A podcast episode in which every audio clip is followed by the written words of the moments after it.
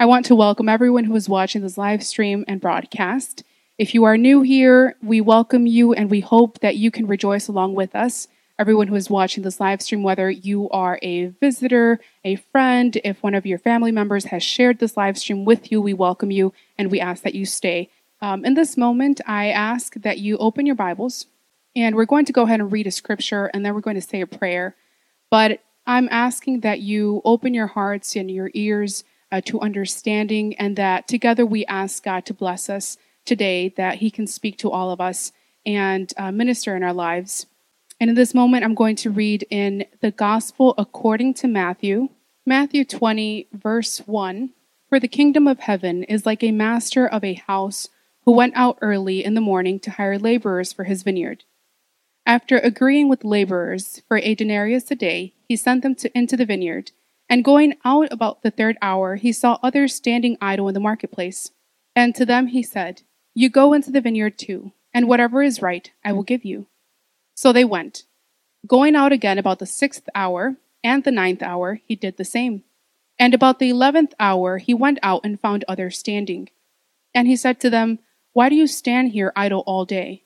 They said to him, because no one has hired us. He said to them, You go into the vineyard too.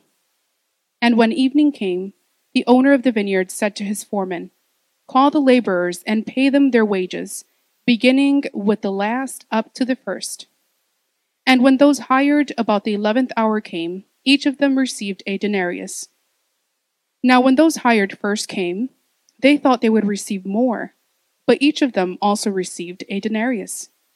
And on receiving it, they grumbled at the master of the house, saying, These last worked only an hour, and you have made them equal to us, who have borne the burden of the day and the scorching heat. But he replied to one of them, Friend, I am doing you no wrong. Did you not agree with me for a denarius?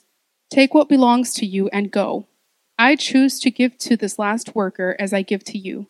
Am I not allowed to do what I choose with what belongs to me? Or do you begrudge my generosity? So the last will be first, and the first last. Let's close our eyes and say a prayer today. Jesus, we ask in this moment that your word is not hindered, that you work in our lives, and that you speak to us, and that you help us to understand the meaning of your scriptures, and that you help us to apply it to our lives. We ask that your name be glorified, that you work in the lives of every single person who is watching this at this moment. I know that you have great plans for everyone who believes in you and everyone who trusts in you. Let us lay aside all of our burdens and our doubts, and let us open our hearts and our ears to understanding. Let your Holy Spirit dwell in our lives. And God, let it be your word that comes out of my mouth and not my own. And let it minister to every person who is watching this at this moment. I ask you in Jesus' name I pray. Amen. In this parable of the workers in the vineyard, we understand that the owner of the vineyard went out and he sought out people to work in his vineyard. And the Bible tells us that he went out from early in the day all the way up until the 11th hour. And when the owner of the vineyard was to pay all of his workers, he paid everyone the same amount, whether they had been there for an hour, a couple of hours, or if they had been there all day. And what we understand from this parable is that the workers of this vineyard were upset. The ones who had been there early in the morning, they were upset with the owner of the vineyard. And the reason why they were upset is because they had noticed how other workers were coming in throughout the day and starting to work as well. They were upset because they figured that although they had agreed to be paid only one denarius for the work of that day, they thought they would receive more because they had been there for a longer amount of time. In this parable, we can see that Jesus is telling us that our salvation is not based on works, that it is solely based on His grace and His love and His kindness. If you have been told that the more you do, the higher or the greater place, or that you will sit next to Jesus on His throne, then you have been misinformed. We are saved not by works, says the word of God, but we are saved because of the love and the grace and the mercy that Jesus has had upon our lives. It is true that we are to work for the Lord, that the Bible tells us to follow in the footsteps of Jesus, that the Bible tells us to share the gospel of Jesus Christ. that the Bible tells us to share the good news of the gospel with everyone who comes across.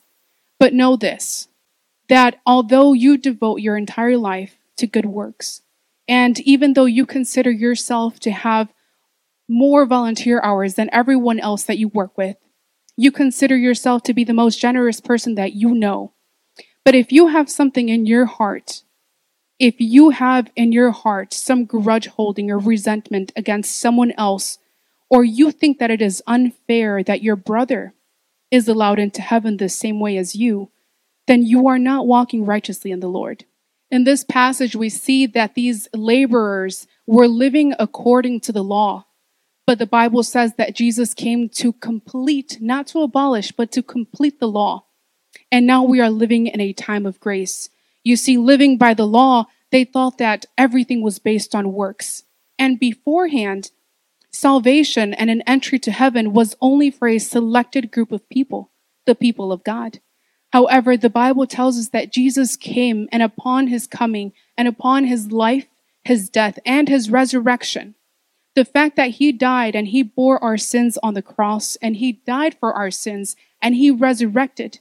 And in that new life, he tore down the veil, allowing us, allowing you, allowing me, and allowing everyone on this world the same opportunity, regardless of status, regardless of class, regardless of race, it doesn't matter what your background is. The Bible is telling you and telling me today that we all have the same opportunity to go to heaven.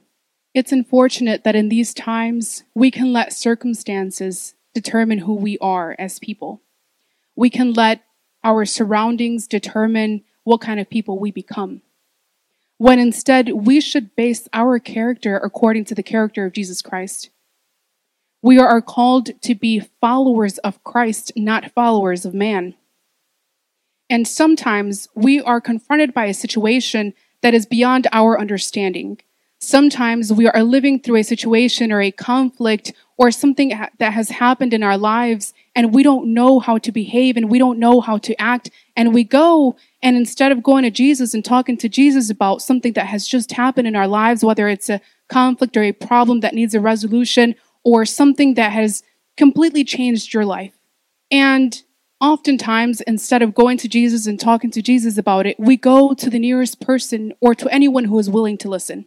And there are times when the person that we address or the person that we talk to, their answer is not according to the scriptures. And depending on the answers that we get and what we allow to be sown in our hearts, we can go on about the wrong way. You see, God has traced out a path with Jesus Christ, and it is all laid down. It is a foundation. It is a basis as to which from which we should live by. And when we steer away from that, we are steering away from the commandments of God. And what's really terrible is that when we see that we have a problem or a situation, we expect the entire world to understand, to be comprehensive, to be sympathetic to our situation. However, when it is our brother or when it's our neighbor or when it's our coworker or classmate and they're going through a situation or they have confronted a problem, sometimes we are quick to judge and we are quick to speak on it and to condemn them. The Bible says that Jesus did not come to condemn the world, but to save it.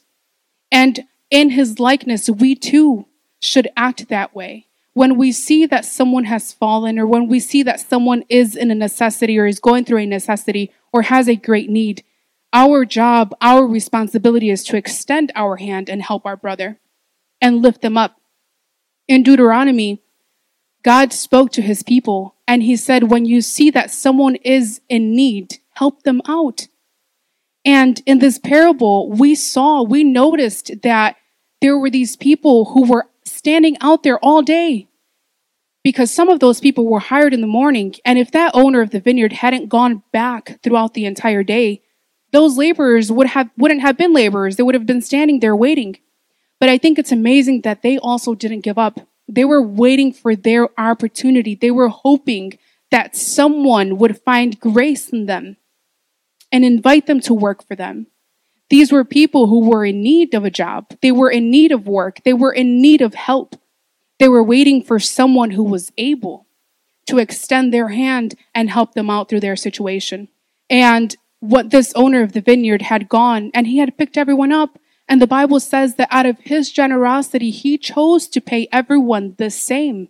We don't know what he saw in them. We don't know if he did that based because of his own generosity, or we don't know if he did that because he saw that even though he had picked some of those labor, laborers up later on, they also had a great need. And we are called to show the same grace because we no longer live under the law. Now we live under grace. And we are called to show that same love and that same grace. But it is important that we remember that in Romans 9, and we're going to start reading from uh, verse 18, it says, So then he has mercy on whomever he wills, and he hardens whomever he wills. You will say to me then, why does he still find fault? For who can resist his will? But who are you, O man, to answer back to God? Will what is molded say to its molder, Why have you made me like this? Has the potter no right over the clay to make out of the same lump one vessel for honorable use and another for dishonorable use? What if God, desiring to show his wrath and to make known his power, has endured with much patience vessels of wrath prepared for destruction, in order to make known the riches of his glory for vessels of mercy, which he has prepared beforehand for glory. And in verse 25, in the second part, it says, Those who were not my people, I will call my people. And her who was not beloved, I will call beloved. And in the very place where it was said to them, You are not my people, they will be called sons of the living God. And in Galatians 5, verse 15, it tells us that we shall love our neighbors as we love ourselves. And it says, But if you bite and devour one, of, one another, watch out that you are not consumed by one another. And in this parable, we see that they were consumed by the thought that the other laborers were to be paid the same, when instead their focus should have been in the gratitude and, and being grateful for being chosen to work in the vineyard. We too are called to shift our focus from the things of this earth and to shift it onto Jesus Christ, who is the author and finisher of life. In verse 16 of Matthew 20, it says, So the last will be first, and the first last. And this reminds me of the thief who was at the side of Jesus Christ on the cross. And um, the scripture says that there were two thieves that were to the left and to the right of Jesus. And one of him, one of the thieves, uh, mocked Jesus and said, If you are the Savior, if you are who you say you are, why don't you get off of the cross and save yourself? While we see the change of behavior, we see the difference from the other thief who acknowledged Jesus and begged for mercy while he was on the cross as well. And Jesus granted him entry into heaven. And us fellow Christians or fellow believers, we should be in the same spirit that if we see someone who maybe is lying on a bed, who is ill, or maybe someone who in their last moments gave their life to Christ, if they repented from their sins, we should rejoice in that. Because the Bible says that there is a great celebration whenever another person is saved. And like the thief on the cross who was saved by Jesus Christ while in his last moments of life, that should have been a cause for celebration for many. Instead of saying or asking Jesus why he has the same opportunity to go into heaven why he also is allowed to enter into the kingdom of heaven. We are to be focused on seeking the kingdom. We are also called to help out our brothers. We are called to help each other out and to aid each other into going into heaven. In Luke chapter 12, verse 35, the Bible tells us that we should be ready for the coming of the Lord. It says, Stay dressed for action and keep your lamps burning, and be like the men who are waiting for their master to come home from the wedding feast, so that they may open the door to him at once when he comes and knocks. In the Gospel according to Luke in chapter 12, verse 54, it says that Jesus also said to the crowds, When you see a cloud rising in the west, you say at once, A shower is coming, and so it happens. And when you see the south wind blowing, you say, There will be a scorching heat, and it happens. You hypocrites! You know how to interpret the appearance of the sky and the earth. But why do you not know how to interpret the, t- the present time? What this passage is calling us to do is to be able to tell that the coming of Christ is at the door, that it is nearer than we thought before. And our job as believers is to behave and to act according to the scriptures as we are called to do so in love and in grace and understanding, in prayer, fervent prayer. In the same way, we should show the true character of Christ through our works, through our action, and with our words. Let us care for one another and keep one another in prayer, and always be understanding of our brothers and our sisters, and keep in our hearts the word of God and the coming of Christ. Therefore, we should love one another in the same way that Jesus loves us. We should ask Christ to help us to love, not in the way that we know how to love, but in the way that He loves us. In the way that He was able to forgive us of our sins. The scripture says that He has forgiven all of our sins and all of our transgressions. And as far as the east is from the west, so He has removed our transgressions from us. And He has forgotten all of our iniquities. And the same way, we should strive to be like Jesus, to love in the love of Jesus Christ, to forgive our brothers and our sisters for their shortfallings, to forgive our brothers and our sisters for their shortcomings, and to ask God to keep His word in our hearts and for us to follow His word day by day. All we have to do is take it day by day, step by step, and we will see that God will be glorified in our lives. We will see that God will move in our lives and we should ask for others to be saved. We should preach the gospel of Jesus Christ. And regardless of the time that everyone serves Christ, we should rejoice whenever any one of us makes it into the kingdom of heaven, because that is our hope.